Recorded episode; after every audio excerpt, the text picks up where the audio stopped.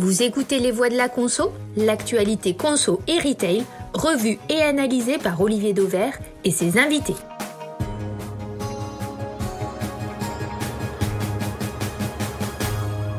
Bonjour à tous, aujourd'hui nos trois voix de la conso sont Gaël Lefloc, la madame retail de Cantar, David Garbous, 20 ans de marketing au compteur chez Le Sieur et Fleury Michon, et qui aujourd'hui accompagne les entreprises en quête de transformation positive. Et enfin, une nouvelle voix, Raphaël Audin, qui vient de coécrire avec Julie Delvalle Le consommateur, l'éternel infidèle, publié chez Duno. Car aujourd'hui, c'est bien le consommateur que j'ai choisi de mettre au cœur de nos voix de la conso. Première question que nous nous poserons, à quoi ressemble donc ce consommateur millésime 2021 Est-il si différent de ceux qui l'ont précédé? Et puis, second sujet, en profitant de la publication des résultats d'Auchan, le roi des très grands hyper, la question donc, le consommateur et les très grandes surfaces, l'histoire d'amour est-elle terminée? Vous écoutez Les Voix de la Conso et le numéro 11 démarre dans un instant. Premier sujet donc, le consommateur en profitant de la sortie de l'essai co-signé par Raphaël Audin. C'est évidemment à Raphaël que je vais poser la première question. Votre essai il est euh, titré Le consommateur éternel infidèle avec un point d'interrogation qui est évidemment volontaire, je l'imagine. Alors on va aller d'entrée à la conclusion. Le consommateur à vos yeux est-il un éternel infidèle? Raphaël Audin. Bonjour Olivier, tout d'abord. Euh, au risque de spoiler le, suspense du livre, euh, le consommateur n'est pas moins fidèle qu'avant. Il n'est pas plus fidèle non plus, pour la simple et bonne raison que le consommateur fidèle n'existe pas. Il peut avoir euh, des préférences, il peut avoir des habitudes, il peut préférer euh, certaines marques, procéder à des achats plus ou moins euh, fréquents, les deux n'étant d'ailleurs pas nécessairement liés.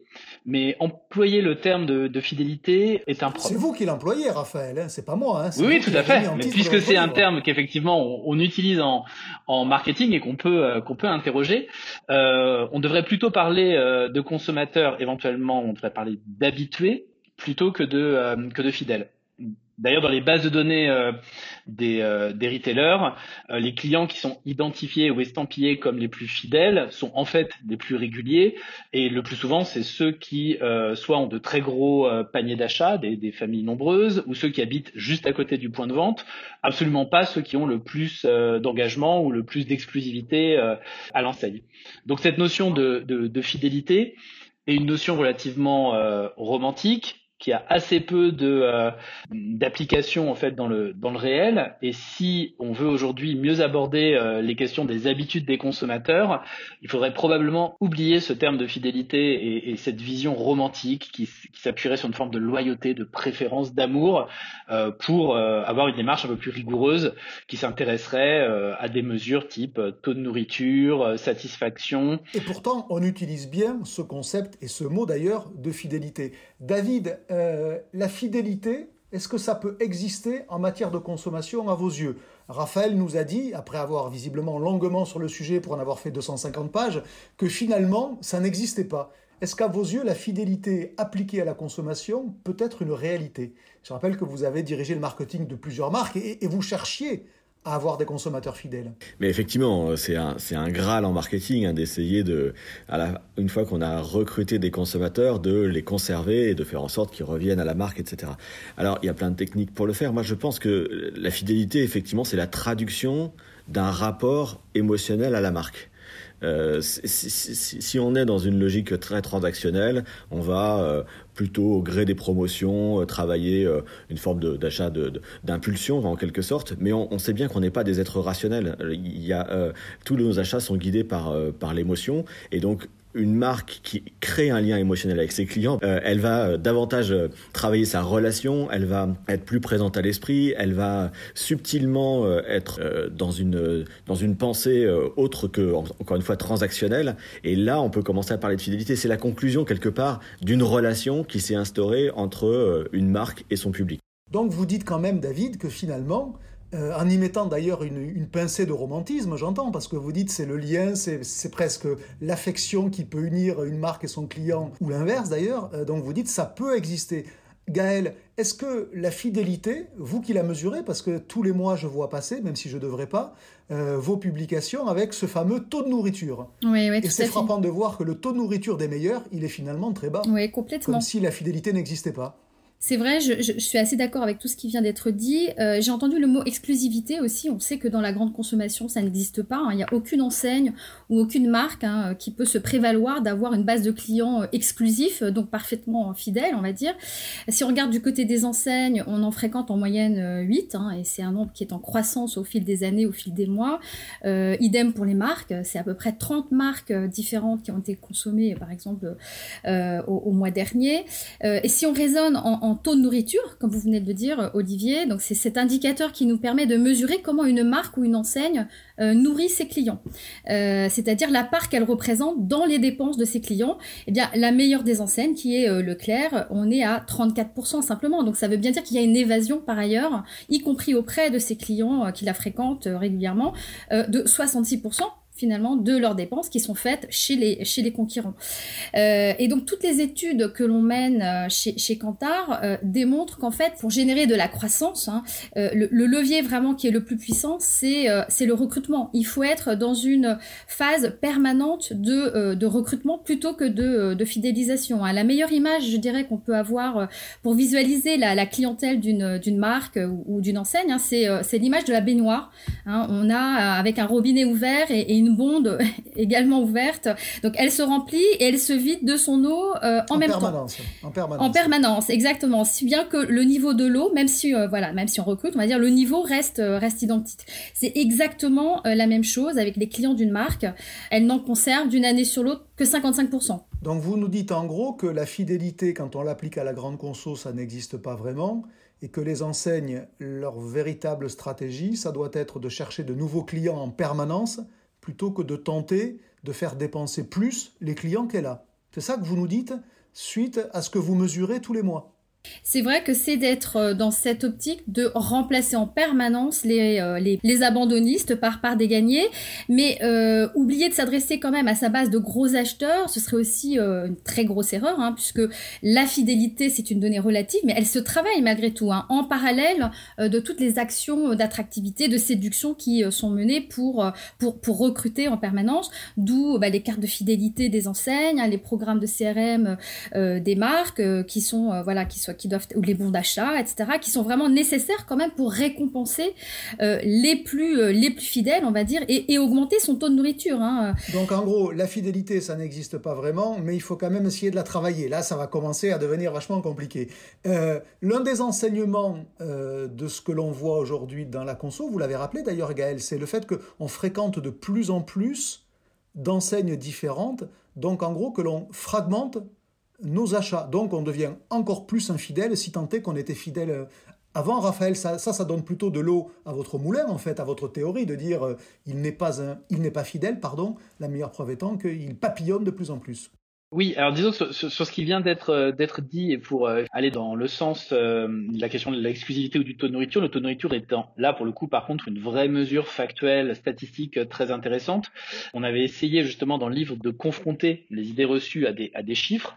Euh, si on prend une marque comme Kellogg's qui est archi leader euh, sur les céréales, alors on avait pris l'exemple de l'Angleterre parce que les données étaient plus facilement euh, accessibles, on n'a que 7% des acheteurs de Kellogg's qui ne vont acheter dans l'année que du Kellogg's. C'est-à-dire que 93% des acheteurs de Kellogg's mixent. Et les 7% qui n'achètent que du Kellogg's sont plutôt des gens qui achètent 2 à 4 paquets de céréales par an.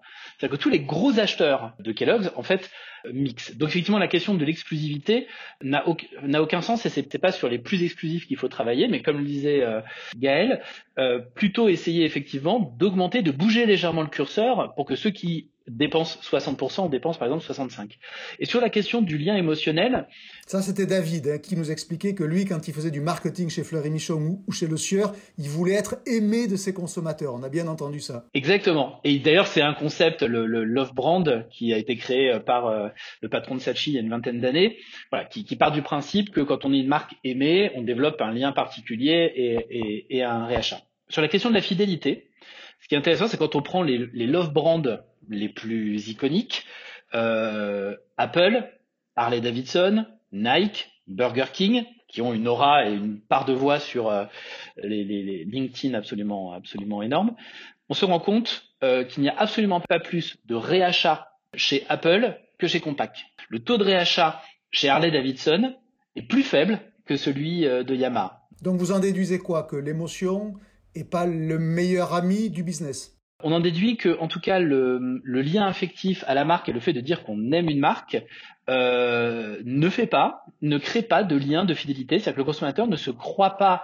ne, se croit pas redevable et ne va pas modifier son rachat. En revanche, il va pouvoir acheter plus cher et modifier euh, d'autres indices de satisfaction, par exemple. On prend un peu de, recul sur le consommateur au-delà de la, de la simple fidélité, c'est son côté justement euh, à papillonner, à être peut-être même paradoxal. On voit aujourd'hui euh, que le bio progresse, le bio c'est forcément plus cher, on voit que les circuits discount et les propositions discount progressent aussi. En apparence, ça en fait un animal tout à fait insaisissable. Gaël, vous l'observez matin, midi et soir il faut accepter ces paradoxes ou il faut chercher à les expliquer parce que ça a l'air totalement improbable que d'acheter de plus en plus de bio et d'aller de plus en plus vers les circuits discount. Euh, oui, alors il y a une très grande diversité des, profils euh, de consommateurs. On va dire que tous les goûts sont, dans la nature. Hein. Euh, et puis il faut répondre aussi à, à toutes les bourses. Oui, mais c'est parce que c'est parce que tous les goûts sont dans la nature ou parce que tout le monde et paradoxal au point d'être zappeur C'est les deux, mon capitaine.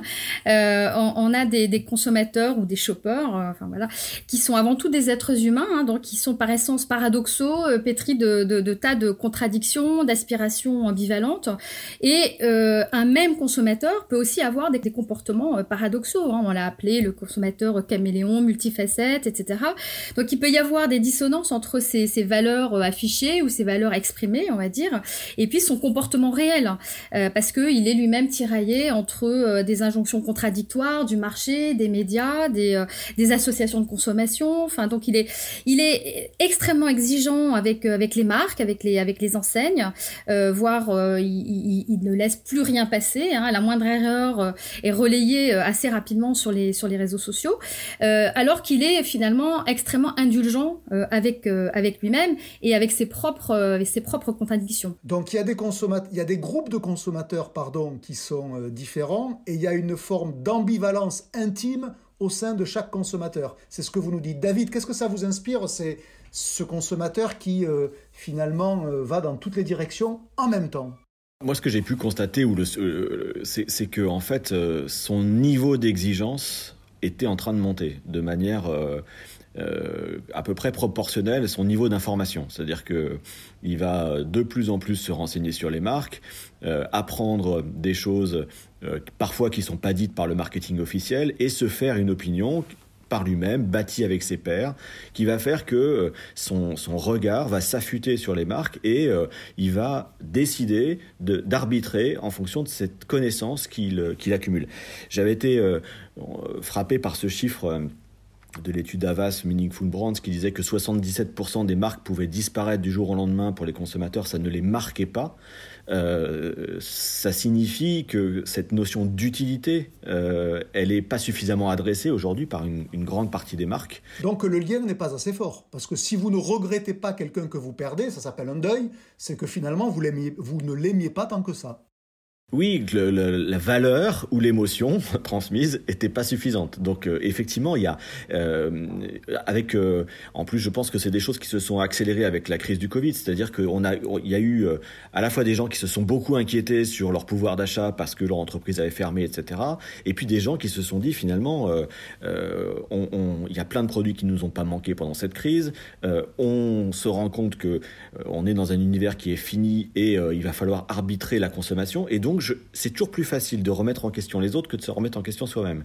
Donc, il y a une attention ou une demande accrue qui est faite aux marques d'engagement pour essayer de résoudre ces problèmes qui, euh, que soi-même, on a de la peine à résoudre. Donc, ce paradoxe, il est aussi là-dedans. C'est, de, pouvoir, euh, finalement euh, transférer aux marques quelque chose que on a pressenti, ressenti, et il y a une forme de fierté derrière quand on a l'impression d'être aligné entre ce qu'on achète et puis l'impact que ça peut avoir. Raphaël, il y a ce qu'évoque là finalement David, c'est cette notion un peu de consommateur qu'on a beaucoup entendu, beaucoup lu. Alors j'ai lu votre livre, mais il y a beaucoup de mots. Je ne sais pas si vous l'avez utilisé souvent, mais j'ai pas la mémoire d'avoir lu souvent consommateur dans votre dans votre ouvrage. Est-ce que vous croyez à ce concept de consommateur, vous? Alors si, il y a une petite partie qui effectivement explique les, origines du consommateur. Euh, alors ce qui est intéressant, c'est qu'il y a effectivement une petite frange un petit peu, on va dire, activiste qui, euh, euh, voilà, qu'il faut à la fois écouter parce que euh, ils... Oui, mais ça c'est une minorité. Ma question est, d'une manière générale, est-ce que le consommateur est devenu le fameux consommateur? Qui est des activistes, il y en a toujours et il y en aura toujours évidemment, mais c'est pas c'est pas un, un, déterminant. Non non, c'est qui permettent de mettre en lumière certaines choses. Est-ce que le consommateur est en train de devenir plus consommateur? J'y crois assez peu. C'est très aligné avec ce qu'a dit euh, David, c'est-à-dire qu'effectivement il y a des injonctions ou des revendications de plus en plus fortes euh, les réseaux sociaux les, les, amplifient. En revanche, euh, derrière, on voit euh, un impact sur les consommations individuelles assez faible. C'est-à-dire que quand il y a des appels au boycott, on n'a jamais fait autant d'appels au boycott aussi fort, ça n'a jamais eu aussi peu d'impact. C'est-à-dire que vous pouvez prendre toutes les ventes des, des grosses enseignes qui ont été mises au pilori, il s'est absolument rien passé derrière. En revanche, qui est vrai, c'est que le consommateur demande à la marque de faire l'effort que lui, en fait, n'a pas tellement envie de faire. Donc ça, c'est un vrai enjeu et du coup, ça change le rapport de force. Il transfère cette responsabilité. D'un mot, vraiment très rapidement, si vous deviez pointer une marque ou une enseigne, parce que ça peut être l'une ou l'autre, qui a mieux compris le consommateur que la moyenne à l'issue de votre, bonne année d'enquête, euh, vous mettriez qui, Raphaël?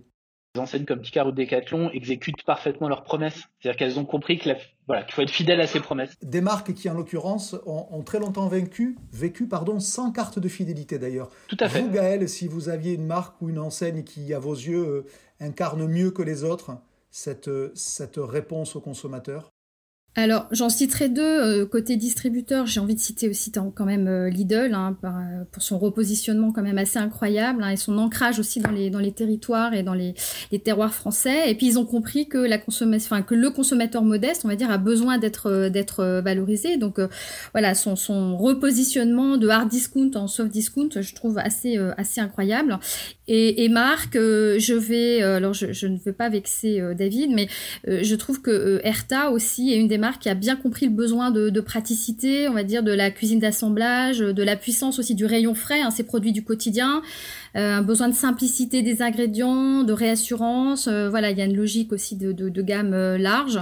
Alors, Lidl et Erta. David, vous, alors évidemment, ça pique un peu parce qu'elle aurait pu dire Fleury Michon pour être aimable, mais non, elle a choisi Erta. Sacré Gaël. Mais Erta, c'est la, marque la, plus, aussi, la hein. plus consommée en France. Donc, euh, forcément, ça veut dire qu'elle a réussi des choses. Je ne vais pas dire, euh, je vais pas dire l'inverse. Mais moi, je, spontanément, c'est Decathlon qui me venait en tête euh, aussi dans les, dans, les, dans les réussites, à la fois sur la dimension de, de la stratégie de l'offre, effectivement, qui est très, très servicielle et orienté sur les, sur les besoins des clients. Et puis je voulais euh, faire un petit clin d'œil à ce qu'on avait euh, relevé euh, sur, sur notre Merci la crise avec, avec cette initiative prise pendant la crise de mettre à disposition les masques de plongée pour en faire des respirateurs. Je trouve que ça, c'était à la fois sans doute assez spontané, mais, mais très dans une forme de générosité aussi. Et je pense que c'est des actions de ce type-là, un peu décorrélées de la transaction entre guillemets commerciale, qui permettent sur le long terme de créer un lien avec la marque. Donc la marque qui est dans son époque, on va le dire comme ça. Euh, pour illustrer tout le côté paradoxal du consommateur, Raphaël, pour terminer sur ce, premier chapitre, j'ai retenu un chiffre de votre ouvrage, enfin plutôt deux d'ailleurs, vous allez voir. 78% des Français estiment que la surconsommation mènera à l'effondrement de notre société, rien de moins, mais ils sont presque autant, 79%, à déclarer dans le même questionnaire avoir besoin de consommer plus pour se faire plaisir et se libérer de leur frustration. Côté paradoxe, là je pense que ces deux chiffres se posent là. Allez, on continue à évoquer le consommateur, mais cette fois-ci dans sa relation aux grandes surfaces, aux très grandes surfaces. Si comme moi, vos parents vous amenaient dans les grandes surfaces dans les années 70 pour vous promener, vous avez vécu cet émerveillement. C'est désormais terminé. Pour l'illustrer, les résultats d'Auchan qui viennent de sortir le rappellent terriblement. L'an dernier, en France, les hyper Auchan ont enchaîné leur huitième année consécutive de baisse de chiffre d'affaires. C'est le terrible constat d'un désamour entre le, consommateur et les très grandes surfaces. Euh, Raphaël, on va encore commencer par vous, puisque vous avez passé une année à comprendre ce sacré consommateur. Pourquoi, à vos yeux, ce désamour aujourd'hui entre le consommateur et les très grandes surfaces, alors qu'il y a une génération, c'était le grand amour Probablement parce que l'hypermarché n'a pas su euh, renouveler sa promesse d'utilité. C'est-à-dire qu'aujourd'hui, on veut gagner du temps. Euh, le temps, le temps dédié à l'achat des courses a été divisé par deux par référence en 20 ans. C'est-à-dire qu'on met deux fois moins de temps à choisir un produit, donc on veut gagner du temps. Et aujourd'hui, euh, les hypermarchés n'ont pas forcément su mettre en avant le renouveau de leur utilité et dire à quoi ils servaient par rapport à des formats plus pratiques et plus proches. David, à vos yeux, plus côté là pour le coup euh, industriel, euh, pourquoi on ne se retrouve plus dans ce format hypermarché aujourd'hui? Il y a probablement eu un effet d'accélération avec la crise du Covid, hein, parce que euh, on, a cherché plus des solutions en proximité. Ça avait commencé bien avant. Auchan, je le, je le disais, Auchan, c'était 8 années, 8 années à suivre de baisse de chiffre d'affaires. Mais effectivement, c'est un, un, modèle qui, a, qui quelque part, aujourd'hui, défend une vision de la consommation qui est, qui est paradoxale ou pas très enfin pas très alignée avec euh, justement cette perception euh, d'un foisonnement euh, un peu qui nous emmène dans le mur de l'offre, une notion d'optimisation du temps aussi, parce que quand on est dans un hypermarché de 15 000 mètres carrés, on, ne peut pas faire ses courses en, très peu de temps. donc il y, a, comme ça des espèces de transversales qui viennent impacter son, sa, proposition de valeur, effectivement. Donc il est moins utile, euh, notamment dans son rapport au temps, et si je vous écoute bien, il est moins en phase avec la société, presque dans une approche euh, très macro, quoi, très, très, très sociaux, j'allais dire, tout simplement. Oui, il, vient mettre quelque part en exergue une partie du problème qui est dénoncé au quotidien euh, et, dont, on, dont on essaye collectivement de trouver des solutions. Donc euh, il y a une forme de, effectivement d'injonction paradoxale. Alors ça ne veut pas dire qu'il est condamné. Moi je suis convaincu aussi qu'il y a des, pistes de rebond. C'est deux choses différentes, voir son influence diminuer et puis être condamné. Gaël, vous, vous mesurez là encore euh, l'évolution des parts de marché de tous et puis euh, du circuit en général. Qu'est-ce que ça vous inspire, ce, désamour euh, que j'illustre en prenant comme point de départ les résultats d'Auchan? Oui, en effet, il y a un déclin de la part de marché depuis au moins une dizaine d'années. Euh, on va dire que c'est un format qui, est par excellence un peu le, le, modèle de la consommation d'avant, on va dire. Hein. C'est le circuit en fait qui a accompagné aussi l'avènement de la société de consommation avec une cible de prédilection qui était les baby boomers. Et donc aujourd'hui, bah, cette population, elle, a vieilli, elle est constituée de de petits foyers, donc qui ont des besoins également plus réduits. Et puis pour euh, l'autre cible, hein, les plus jeunes, finalement, ils concentrent, enfin ce format concentre, euh, selon moi, beaucoup d'inconvénients hein, qui sont presque rédhibitoires à leurs yeux. Euh, c'est un hypermarché qui est trop loin, donc il faut prendre sa voiture. C'est pas économique parce qu'il faut payer l'essence, c'est pas écologique. Euh, et puis euh, ils sont très grands, donc on, se perd hein, face à ces, euh, à ces linéaires qui offrent une offre comme ça gigantesque. Donc c'est une perte de temps. Il y a des tas d'irritants aussi qui sont quand même cités par les, par les, par les, par les clients de, de, ces très grands hypermarchés avec une attente aux caisses, pas de conseils en magasin. Donc finalement trop généraliste et face à une, une concurrence qui s'est développée au travers du commerce en ligne et qui par définition est la caverne d'Alibaba. Donc avec une offre euh, quasiment euh, illimité et sans les inconvénients, sans les travers euh, du très grand hypermarché. Donc en gros, il est trop grand pour proposer une expérience d'achat qui soit fluide, on l'a dit tout à l'heure, hein, il fait perdre beaucoup de temps, et il est aussi trop grand pour être perçu comme un spécialiste euh, chez lequel euh, ben, les, valeurs, les euros pardon, que l'on va dépenser auront euh, beaucoup de valeur parce que justement c'est un, spécialiste. Est-ce que finalement c'est pas ça le point de départ, David, quand vous évoquiez le fait qu'il n'est plus en phase avec son époque Il est perçu comme trop généraliste, pas assez spécialiste, l'hypermarché. Oui, c'est sa construction du tout sous le même toit, effectivement, historiquement. Après, moi j'ai vu sur un voyage d'études qu'on avait fait aux États-Unis des réinventions d'hypermarchés qui sont passionnantes. Une enseigne comme Wegmans, par exemple, qui sont des Mhm. plutôt... Qui est, d'ailleurs l'enseigne préférée des Américains chaque année. J'avais observé euh, dans la région de New York euh, un réagencement de magasins quasiment coupé en deux, où la moitié du magasin avait été complètement re, euh, réagencé, et c'était un gigantesque foot court avec énormément de personnel qui préparait les produits sur place, qui découpait la viande, qui travaillaient vraiment dans l'ultra fraîcheur. Et à 11h30, il y a des hordes de caddies qui débarquent avec des gens qui viennent chercher leur déjeuner. Et puis vous passez une petite porte cochère quasiment au fond à droite du magasin et vous retrouvez le magasin conventionnel avec les gondoles d'eau, le surgelé, etc. Et finalement, en faisant ça, ils ont à la fois permis de euh, capter une nouvelle clientèle sur le déjeuner ou sur euh, l'alimentation un petit peu plus euh, qualitative, qui est aussi une attente outre-Atlantique comme elle l'est en France. Et ils ont réduit la surface sur Exactement. Donc il y a une, ils, ont, ils ont réussi à... Enfin, je dis pas que c'est la martingale, mais c'est une façon de faire. pareil aux États-Unis, j'avais été frappé par... alors là, c'est plus des plus petites surfaces, mais Trader Joe's le cousin d'Aldi, mhm, qui, euh, qui, dédie euh, une surface exclusivement à ce qu'on pourrait appeler le manger mieux, et qui dit, voilà, à partir du moment où vous rentrez chez moi, vous n'avez plus de questions à vous poser, j'ai fait le boulot, euh, c'est soit bio, soit proximité, soit un travail sur les, sur, sur les filières, etc. Et, il, il, dit, vous n'aurez plus le choix, vous aurez que le choix que vous souhaitez avoir en venant chez nous. Et on, fait le, on vous assure de faire le boulot. En gros, j'ai fait le choix pour vous. Raphaël, euh, est-ce que cette attente de magasins plus petits, plus spécialisés, c'est quelque chose que vous avez diagnostiqué dans, euh, euh, dans la réflexion que vous avez menée pour, pour cet ouvrage? Est-ce qu'en gros, le consommateur aujourd'hui rejette les généralistes parce qu'à ses yeux, ben, par principe, ils ne sont pas assez spécialistes, donc peut-être pas assez légitimes? Non, je, ne pense pas que ce soit euh, cet axe-là. C'est-à-dire qu'il suffit plus d'être généraliste pour être efficace, ce qui veut pas dire qu'il n'y a pas une voie euh, pour des euh, généralistes.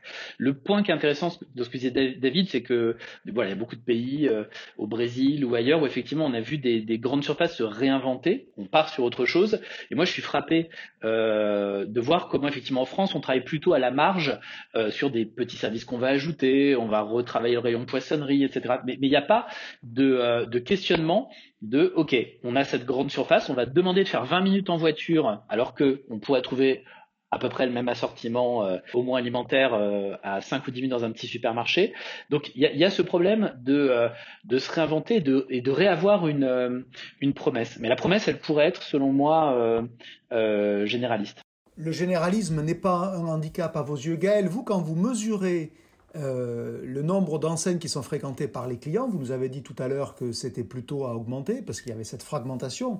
C'est plutôt pour aller voir des spécialistes, non? À chaque fois quand je vais voir, quand je vais dans de nouvelles enseignes, c'est pour aller acheter euh, un peu de mes produits frais chez Grand Frais ou mes surgelés chez Picard ou euh, euh, c'est ça que vous mesurez, non Oui, oui, oui. Quand même l'attrait des spécialistes. Oui, oui, complètement. Aujourd'hui, les sources de croissance, effectivement, et les enseignes qui sont les plus dynamiques, c'est en effet du côté des promesses beaucoup plus pointues qui sont proposées par, par des spécialistes. Sur les produits frais traditionnels, par exemple, vous avez 52% en termes de contribution de, de croissance de chiffre d'affaires qui est faite exclusivement par les circuits spécialisés.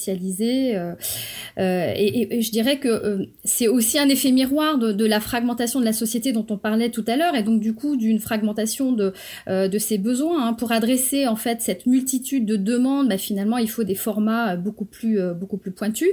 Euh, il faut une segmentation de l'offre, et puis on s'est beaucoup éloigné aussi de l'offre moyenne standardisée hein, qui répondait avant à la, à, la, classe moyenne ou au français moyen, on va dire, parce que aujourd'hui chacun souhaite finalement un produit, un produit quasi personnalisé, hein, adapté à son cas particulier, à ses désirs, à ses besoins, à son, à son, à son pouvoir d'achat.